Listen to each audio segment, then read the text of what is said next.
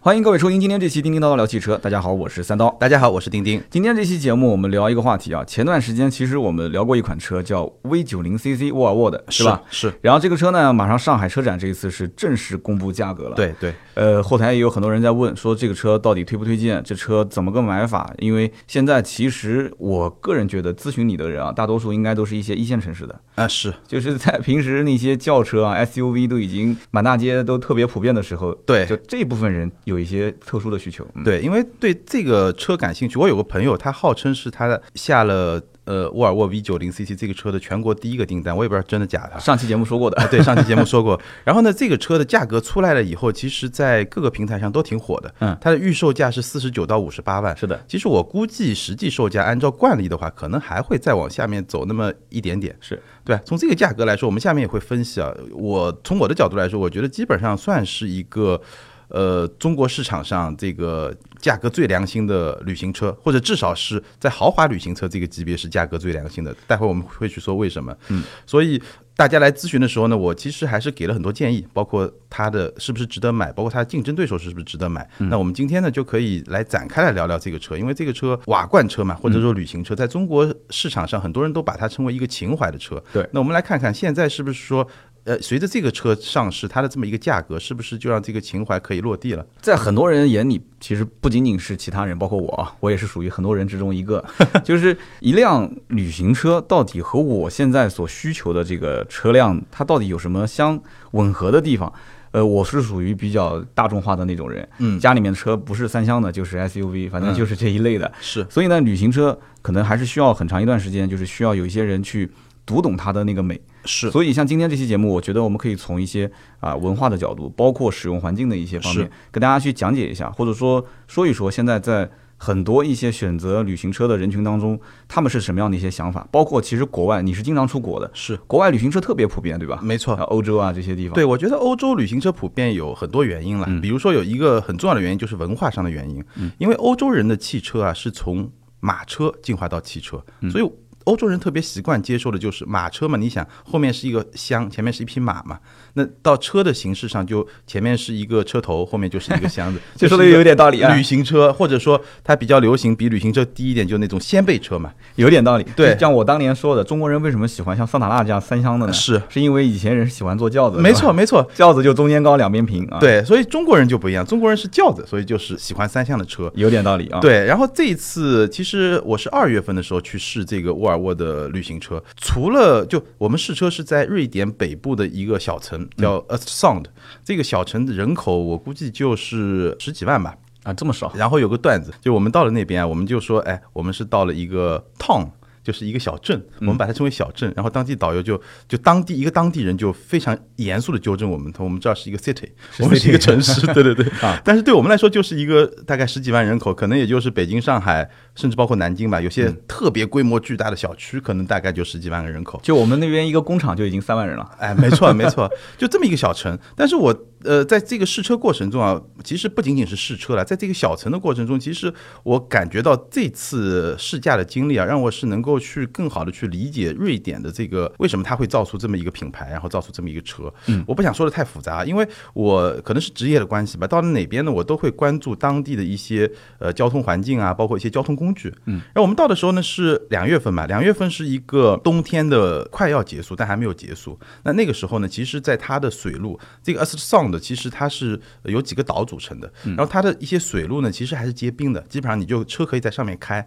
但是呢，它。仍然保留了一个水路的畅通，它会有一个破冰船一样，然后啊有，然后就反正这条船就一直在水面上开。然后我们问他为什么呢？然后他说这个虽然说这种轻型的车，就比如说你家里面的小轿车是可以往前走的，但是呢，像一些重型的机械，比如说你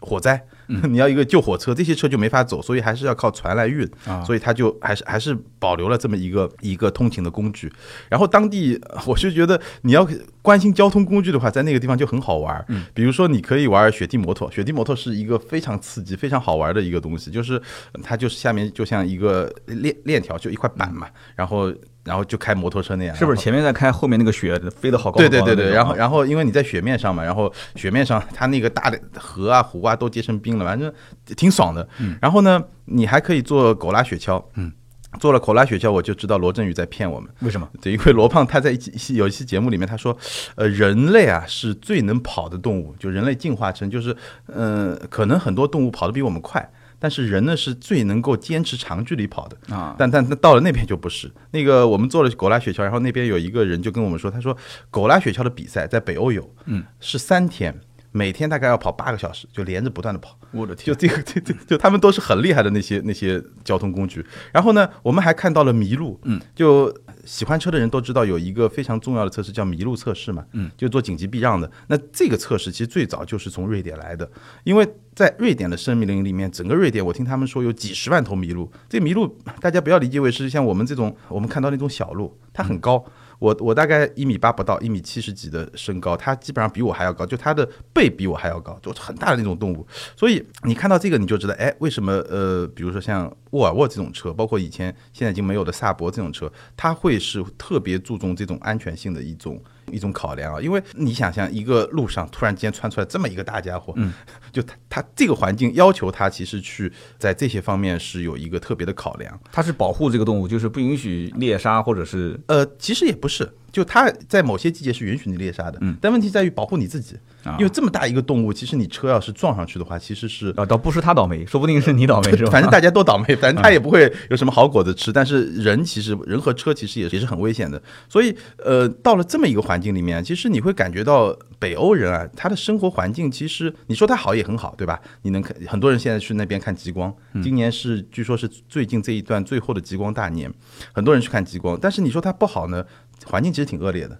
差不多有近半年的时间都是冰雪覆盖， 而且它那个我刚才说水路有很多岛嘛，我们遇到一个岛的主人，一个这他真的整座岛都买下来了，他就岛的主人，然后他说中间有两个月他其实是进不去也出不来的，因为那两个月呢冰开始化了，化了以后车就进不去了， 是的，但是呢又没有全化， 所以船也出不来啊， 所以所以就就其实他们的生活环境还是很恶劣的，所以基本上你能感觉到为什么。比如说，呃，瑞典人造的车，我们都知道沃尔沃，对吧？把安全放在一个非常高的地位，其实你是很能理解的。在他那个环境里面，他可能更自然的一种相处的方式就是这样。包括我听他们说，那些小孩子，小孩子学习怎么样，我掉到一个冰洞里面怎么样自救，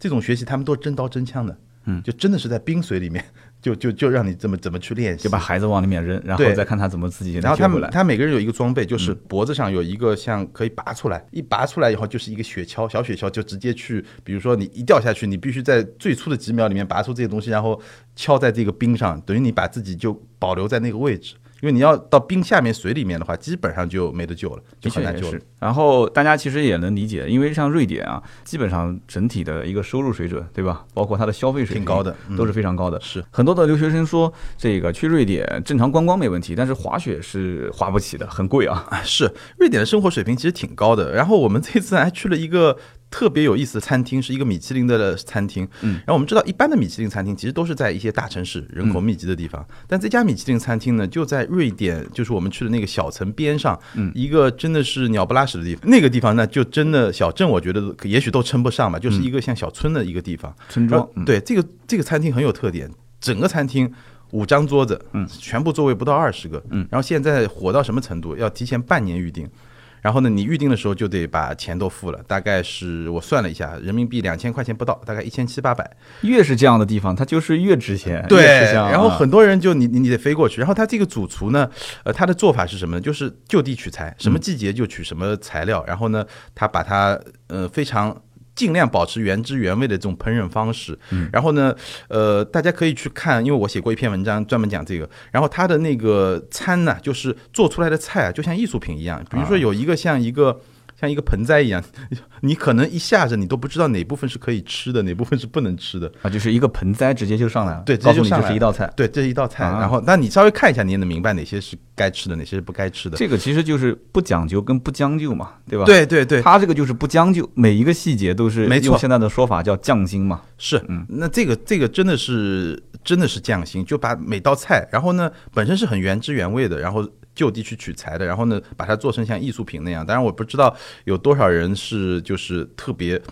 在乎这些东西，但我相信到了那个地方的人肯定都是特别在乎的。那肯定然后这个人呢，这个主厨呢，其实是在瑞典这个北部的这个山区土生土长的一个主厨。这个餐厅，我觉得这个沃尔沃的安排其实挺有道理的。嗯，就我看到一句话吧，就是描述这家餐厅的。后来我印象一直到很深，到现在为止，他说什么呢？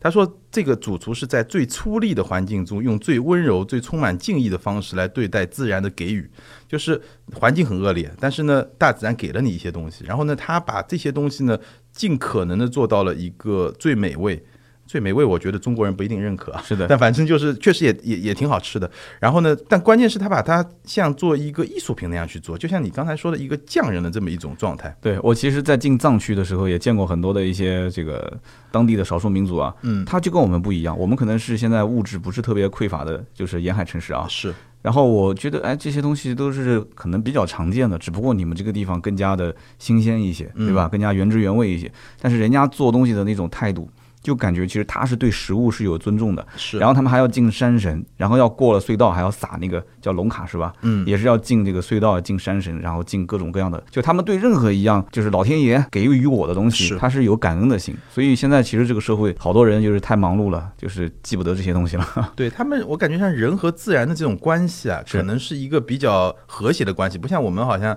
予取予夺，对吧？自嗯然去随便去拿一些东西。我是看到这个餐厅以后，我感觉到，哎，这个可能就是很多人，呃，我们现在一直在说，呃，豪华汽、豪华轿车吧，或者豪华车，其实有很多不同的门派。嗯，那我觉得沃尔沃这一路呢，基本上。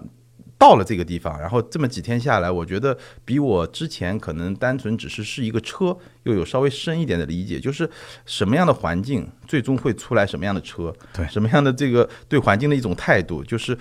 沃尔沃基本上就是属于这种，嗯，不是很高调，对吧？比较低调，但是呢，它甚至你会觉得，呃，很多人说这个从 XC 九零开始嗯嘛，很多人会觉得它的内饰是一个非常低调的豪华，或者比较干净的这种豪华，就是它跟我们看到的那种堆加在很多元素在车上的那种感觉不一样。是的，我觉得你刚刚这个词用的非常好，就是干净。是，我一直其实找不到一个很好的词去去描述这个沃尔沃的车，嗯，但是沃尔沃在身边人当中的这个整体口碑，不管是圈内啊，就是包括我以前的销售的同行也好，嗯啊，还是这个现在的汽车媒体圈认识的一些朋友，其实对沃尔沃整体评价都非常高，嗯，但是真正到了市场上去看这个车的销量的时候，那我们知道豪华品牌其实还是是老三样还是比较对消费多一些，毫无疑问。所以，因此，这个到底用什么去理解这个车辆所真正能富含的一些，就是大家愿意为它用人民币买单的这些元素，这个是最关键的。我们今天其实聊的这个 V 九零 CC，刚刚讲到你在就是瑞典这个城市去啊、感受，不管是吃也好，还是安全意识也好，嗯，就是当地的人、当地的文化，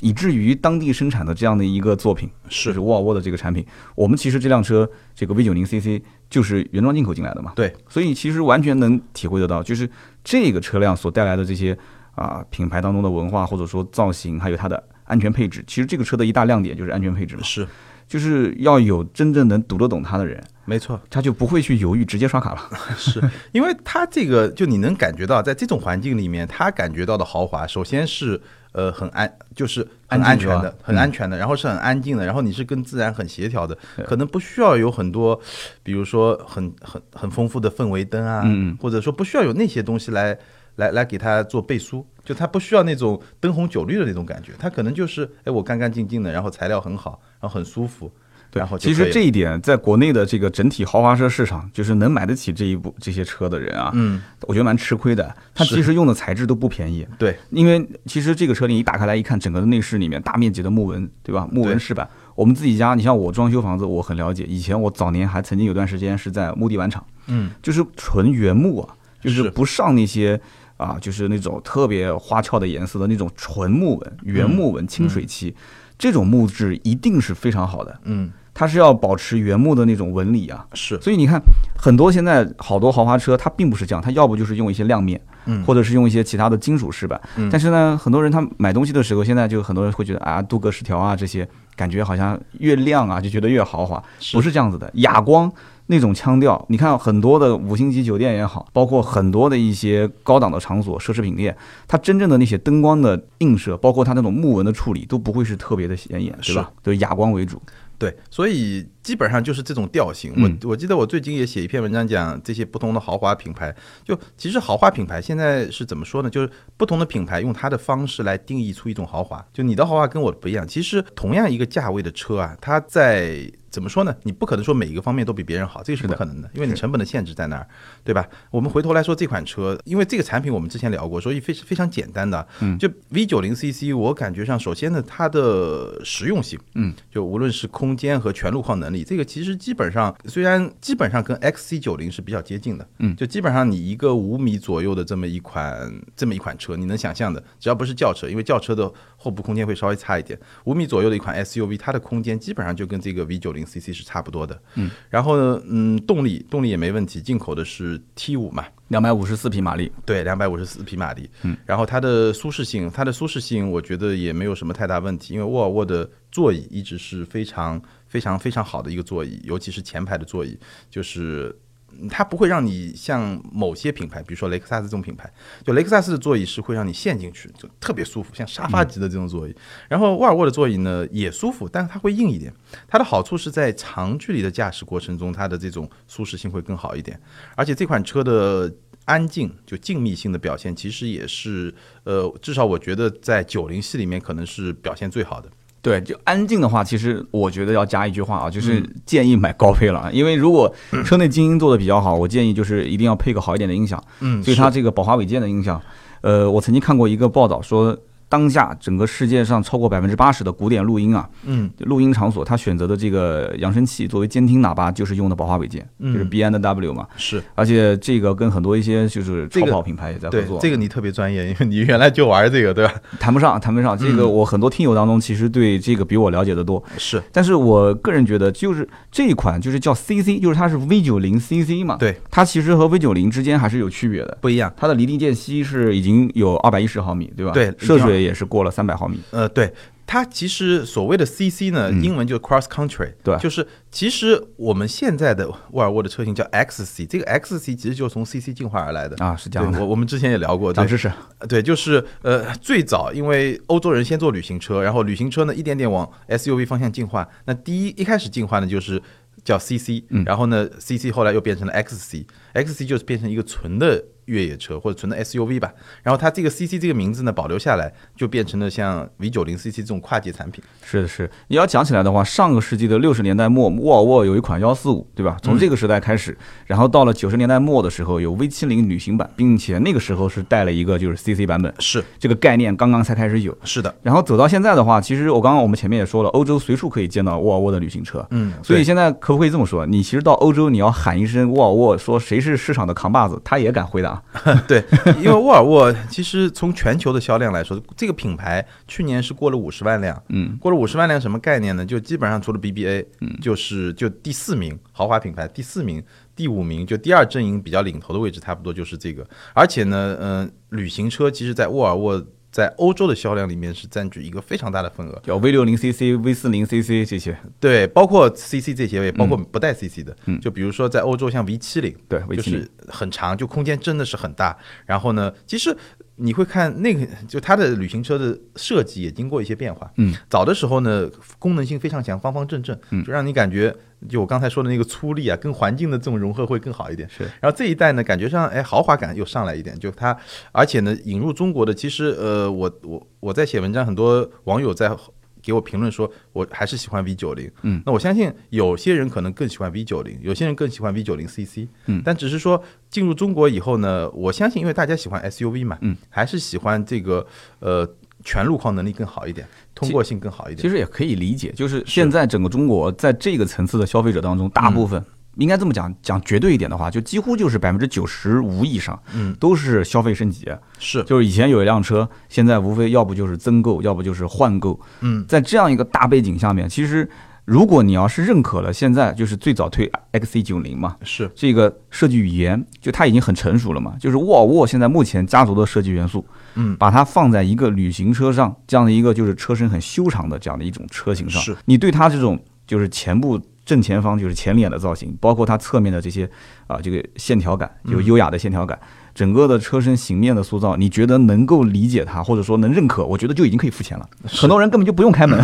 是是，就已经可以付钱了。现在基本上这个年代就是颜值就是正义啊，对，啊，就是看颜值的年代。嗯没错没错。而且 你会发现啊，就是你比如说喜欢旅行车的人，可能是在这个在中国，其实你会发现纯旅行车进来的有。但是也不是特别多，是比如说这个，待会儿我们会也会说到这个 V 9 0 CC 在国内最直接的竞争对手就是 A 6 Allroad 嘛，对，对，那个其实也是一个有点跨界感觉的，就是中国市场，我觉得还是可能会偏这种，因为它的好处是很简单，首先保留了旅行车的这种造型，很多人就是为造型买单，颜值即正义，对吧？对。第二点呢，就是说，呃，它的功能性会比旅行车更好一点，嗯一般都是配四驱嘛，不不包括这个 V 9 0 CC 也好，A 6 Allroad 也好，都是都是配四驱对。啊然后还有一个呢，我其实感觉上、啊、这个车怎么说呢？它可能是。从当下来说啊，呃，我身边的旅行车的车迷一般分两类，嗯，第一类呢就是拿来直接降，接着降车身， 就是真的那种瓦罐迷，就是我要把车一定要降到很低，越趴低越好，那是一类。一矮遮三丑是吧？ 对对对，一低车三丑嘛。然后这个这是一类，那这个是玩车的人，嗯对有一部分人，但是我觉得可能更多的人还是会呃希望这个车更全能一点，就这个车我就买嗯来真的是用的。真的是用的，对，其实沃尔沃对于很多的一些车主，特别是女性车主，就他们对于这个车的第一印象就是低调一些、安全一些，而且很多老公其实愿意买沃尔沃给老婆开。嗯我我曾经以前动过这个想法，我说如果我老婆对品牌有讲究的话，我我不希望她买一个花里胡哨的一些车，嗯她可能想买一些时尚一点的，你 懂啊，就是那种时尚车。然后我更希望的是买一辆沃尔沃，因为这样的话，她平时因为大多数时间嗯你比较有孩子安全感是吧？对孩子在他车 上，对啊我肯定是有安全感。我觉得这个钱花的是值的嘛。嗯，那么这款车就像你刚刚讲的，有一部分人群他可能会觉得说，他的这种腔调，我我除了这是旅行车以外，沃尔沃的这些品牌文化，我能不能理解，我能不能接受？嗯，拉开车门的时候，你会感觉到我是有一点感觉，就是嗯，整个的色调，虽然说这个 V 9 0 CC 是以深色内饰为主的，嗯是。就我还是觉得有些高冷的那种感觉。 是是有点高冷，对啊嗯吧就是看你喜不喜欢。就你打开它的那个门的，嗯我感觉上，比如说你，我们随便说，比如说你跟打开一个奔驰的门，嗯，你可能内饰给你的感觉完全是不一样，两种感觉。一种呢，就像我打个比方啊，就是一种呢，你像是进了一个五星级的酒店，嗯，非常富丽堂皇，非常豪华，它那种豪华气质，你可能远远的就感受到了。对，就是可能还没进去看那个吊灯，我就知道了。没 错。然后另外一种呢，就是像现在特别流行的江浙一带的那种精品民宿，对嗯可能它躲在山里面，然后跟自然环境融合的很好。隐于大势，是对吧？，那嗯，你说哪个好？其实我觉得这个就是一个品味的问题，对。也没有说哪个好哪个不好，两个都好，你关键看你喜欢哪个，对吧？就像我曾经住过一个酒店，就是说这个酒店呢，它其实也不便宜，看上去肯定不是五星级的，嗯但是坐进去之后呢，就是房间一推开我就傻了。它床不是最显眼的，它嗯最显眼的是一一套茶海，哦就是一个大的原木桌，然后他们也没有那种正规的板凳和椅子，嗯它就是那个木桩子，然后就在那个那个茶海前面给你坐着，是我在想，这个我今天办公是是在这个茶海上面办公，还是怎么说？啊，就是那种感觉，一看就是不便宜。对，就是我感觉上沃尔沃做豪华呢，它是用减法来做的，嗯，就嗯它不像有些这个说得品牌好嗯可能是用加法来做，我给你加很多东西，它是用减法来做，我把一些不必要的东西都减掉，对但是你需要那些东西，我就帮你做到一个比较好。对，就像你面前这个苹果笔记本一样的，就连 USB 的接口都给剪掉了。大家可以猜一下是什么笔记本啊，什么型号啊、u s b 接口都没有了。所以其实这些东西就是在一个设计师以前我们。呃，讲到这一点啊，也可以引引申着去说。以前我们认为选择其实是越多越好，是但有的时候现在你会发现叫少即是多嘛。对，就是现在的很多设计原则就是这样，就是说我不需要给消费者太多的选择，至少是在你拉开车门坐进去的那一块儿，我会给你感觉到就是你的体验是我已经给你设定好的，是很多东西。是，所以呢，讲到这一点啊，我们就提到在旅行车刚刚说到竞争对手就是 A 6 L Road，对吧？A 6 L Road 它其实整体来讲的定价，因为终端现在的价格是只有一款嘛，是五九九八。对，然后这个讲到我老本行了啊， 就是关于价格优惠这一块。嗯这个车实际上终端是有一点优惠的，嗯但是优惠完也进不到五十万，是要五十三四，大概也就五六万的优惠。所以其实 V 九零 CC 的顶配的官方报价，刚刚不是讲吗？预售价也就在五十八。对。那这预售价还没正式的上海车展上的这个公布啊，上了公布的正式价格，我觉得就比这个 A 六 Allroad 的优惠完的价格可能还要还要低，也差不多，基本差上不多，嗯，对，因为就是顶配，对传统的旅行车为什么会在中国变成情怀车呢？嗯其实就是贵嘛。因为我自己买车的时候，我也比过，就是旅行款可能比同一个动力配置的呃轿车版、三厢轿车版，嗯基本上贵个百分之十五到二十。那这个其实还是一个，就就就就是贵嘛，就一个字就贵。对你凭什么说我多了一个尾巴，我就要贵百分之二十？对，这个其实从你真的要花钱买的时候，你会觉得这百分之二十绝对是有问题的。嗯，但是我们再来比一下，就我们先跟它自己比，V 九零 CC 其实为什么我当时我其实试完车，我预估的价格是五十万出头，可能起售价，但它事实上到了四十九万，就是五十万之内。那它其实比，因为它是 T 五版嘛，嗯，它其实比 T 五版的沃尔沃的 S 九零，就是呃轿车版嘛，同样的配置，其实只贵了三到四万。那这三到四万呢，它多了一个四驱系统，而且它是一个全进口车嘛，就也就是说你多了一个四驱，加上是全进口车，你说贵三到四万贵吗？我觉得至少跟自己比，应该不算贵，因为别的品牌可能我们之前呃进来过的，包括三系旅行车啊、五系旅行车啊，包嗯括前面进来过 C 旅啊，基本上我就是我刚才说的贵百分之十五、百分之二十，它这个基本上基本上打平嘛，因为你对配置更高了嘛。 C 女有段时间卖的好，其实也是跟终端的优惠幅度没大错有很大的关系。有段时间卖的特别好，是因为终端优惠幅度特别大，嗯是的，是的，所以这个就 C 旅的这个现象啊，其实我觉得，因为很多人都觉得旅行车在中国市场陷入一个恶性循环。嗯什么样恶性循环呢？就是嗯、呃价格高，价格高，所以消费者不买。消费者既然不买呢，厂家就不敢把它拿来国产，或者不敢把它价格定得太低，对吧？那就陷入一个恶性循环。但是 C 旅那一段，就是因为折扣大，所以卖的特别好。有了这一段以后，我其实觉得中国人，你说真的有那么不喜欢旅行车吗？可能也未必。也未必你。真的把价格定到一个合适的水平线上，其实还是可以的。我其实跟身边很多人聊过天，大家在没有买到这个级别车之前，都会说啊，我一直在想，我将来是不是要买这个车，买那个车，就是。对于旅行车的造型，我觉得是符合中国人的审美的。嗯，很多的年轻人都会觉得是，呃，旅行车是代表着时尚、对个性，然后又兼顾实用的这样的一个代表。如果是一个两厢小车，可能还会觉得空间小一点，对后备箱空间小一些。但是旅行车你知道的，旅行车后备箱空间基本上跟 SUV 一样 SUV 差不多，对。所以这样的一来的话，买个旅行车又兼顾了时尚、个性，又兼顾了实用，是但是就是价格。就是贵。所以我刚刚不讲了嘛，如果用跟它对标的车型，比方说 A 六 R 嗯 Road 啊五九九八的这个价格来看的话，我比较期待它就是低配的车型的一个配置。如果它低配车型的整体配置标配是比较高，我觉得啊，嗯这个车的杀伤力还是有的。虽然再怎么杀，它还是一个小众车型，没错，但是对在小众车型当中，它也可以拉出来比一比谁是一是二三嘛，对吧？是而且说不定开启将来一个呃旅行车突然爆发式增长的年代，也未尝不可能，未尝不可能，对？吧？对，因为你说这个车它来打开这个时年代呢，直接的我觉得会稍微晚一点。但嗯是如果说接下来 V 六零。就下一代的六零嗯系，因为呃下一代的六零系也会全面采用呃现在九零系开开辟的这么一个外观设计啊、嗯内饰设计这个风格，包括很多自动驾驶的这些系统。那那个时候其实量会更大。对如果它的定价还是按这个路子来定价的话，就还是说我跟三厢版的轿车配置稍微高一点点，价格稍微贵一点点，整个性价比差不多的话，其的实还是很有竞争力的。认可认可。对，而且这次其实呃上市这一款 V 九零 CC，我觉得啊也是一个热身运动嘛。啊是这次还会展示 XC 六零嘛，对吧？对对对最新款的。所以你看这次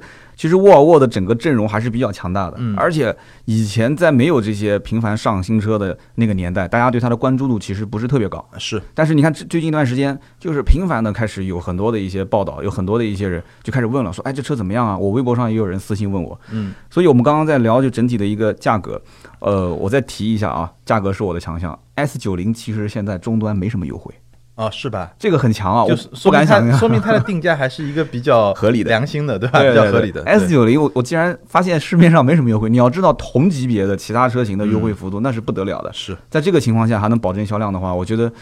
一个是定价还是比较良心的，二一个就是很多的消费者其实认定它就认定它了。是消费者一很简单，我以前在做销售的时候就发现，有些人他看一些品牌是这样的，就是我没有看这个品牌之前，我可能连考虑都没考虑，嗯但是看完之后，我发现其实看其他品牌我都看不上眼， 是。会出现这种情况。是有这种情况，包括微博啊、知乎啊，很多网友呃在跟我交流，也不叫交流，很很有有有有挺我的，有有反对我的。嗯就比如说 A 六 Oro 这个车，人家说这个 A 六 Oro 是六缸，对吧？嗯然后然后什么空气悬架什么的。那我觉得就这两款车，如果我们把它从产品上去对比的话，就像你刚才说的，看你在乎哪个。我觉得奥迪 A 六 Allroad，你说这车好吗？也还也还不错，嗯对吧？对吧？六缸的发六六缸的动力加上空气悬架这些东西，嗯，那沃尔沃的优势在什么地方？我觉得第一个就是它毕竟是新一代的车，其实呃，除了说这个。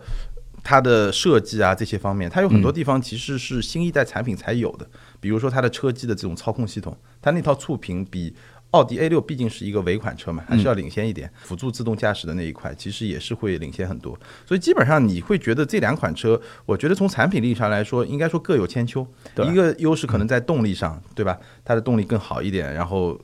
但品牌的差别，我其实品牌基本上是一个 level 嘛，然后一个可能在动力上，另外一个呢可能在一些科技配置啊，然后在呃一些设计啊，包括它因为是新一代产品，所以它的这种电子的这些方面都会更好一点。对但最终来说，我相信很多用户在最终做选择的时候，就像你最早说的，颜值即正义，嗯对嗯你外观也好，内饰也好，我到底认谁，其实你基本上就能做出一个选择。在这个前提条件下，你不管是怎么选，你只要是看到了它的这些配置，其实买车一个是颜值，一个是配置嘛，对对吧？然后剩下来就是整体我对这个车的评价。买旅行车你是有什么需是求？如果你说，哎，我平时带孩子，我有很多的一些东西，我后备箱的空间需要它有这么一个需求。能装载很多东西，对对吧？然后其次，你如果说我现在又这么年轻，我不想买一个很老气的车，嗯对吧？我不想去买一些满大街跑的都能看得见的车。好，OK，那很多的一些三厢轿车你排除了，SUV 你排除了，那么剩下来的话，它唯一就是比正常的轿车，就刚刚也是对比了，比 S 九零略贵一些，对就跟自家比吧，对，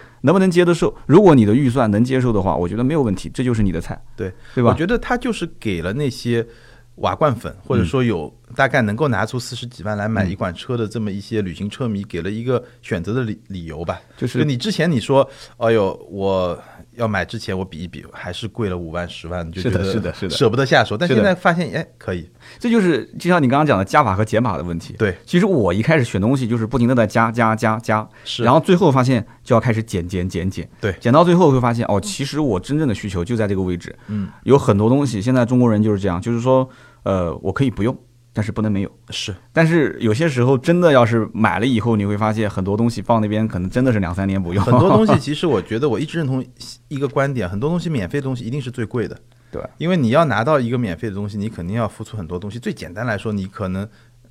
要付出时间，对吧？对你可能为了拿点免费的优惠，然后你要去下载一个 app，然后你要去注册，你要去激活。对，所以我们扯得有点远啊。嗯，但我其实我我。一直很喜欢旅行车，我觉得我们节目里也说过很多次。我只是觉得这款车确实是一个比较良心的价格。当然，对于很多消费者来说，尤其是更多的消费者来说，这毕竟是一款接近五十万的车嘛，所以可能是距离还是稍微会远一点。但是我也是，其实特别希望就更多的品牌能够以这种方式来推出一款呃旅行车，就是无论是你说同级的，或者再往下低一个级别的，其实那样的话，这个旅行车可能在中国，我觉得不是完全没有机会。是的，大家还是要有更多个性化的选择。而且你看啊，现在是九零后消费开始上来了，是往后九五、九五后，甚至九八、九九，在后面零零零零都上大学了，马上都快。 对所以等他们大学一毕业，也就三四年的时间。是的三四年大学一毕业，零零后一上来，对不起，那个年代，我觉得三厢轿车是不是还能像现在一样是主力的消费？不一定，不一定真说不准。我跟你说，真说不准。现在零零后看些什么东西，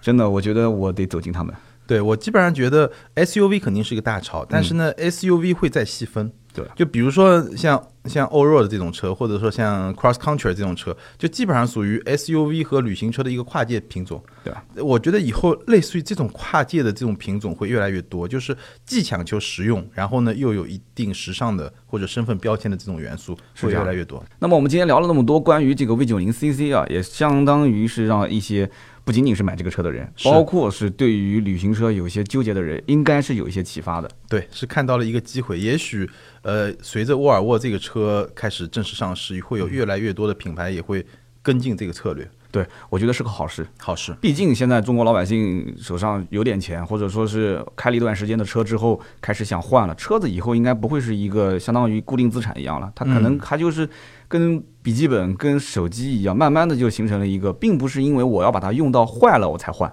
没 错，啊，对吧？而是觉得说我到了某一个时间点、某一个时间段，现在的流行趋势，或者说是自己的身份、地位、环境接触的人都不一样了，所以我要是换一辆车，是是不是这样？对所以这个车就像你刚刚讲的，身份、地位、社交符号。 是， 我们今天聊了那么多啊，希望大家喜欢。那么我们的节目的下方呢，大家可以评论，不管是支持我们的，还是说对我们的这个有一些自己的想法，大家就可以发发声音，在我们的节目下方留言。那么更希望大家呢，帮我们节目点个赞，那么转发是更好的了。我们两个人也有可以去直接沟通的渠道，呃，在新浪微博。呃，可以找我是艾特名车志钉钉，对，我的新浪微博是百车全说三刀。那么好，今天这期节目呢就到这里，我们下期接着聊，拜拜。拜拜。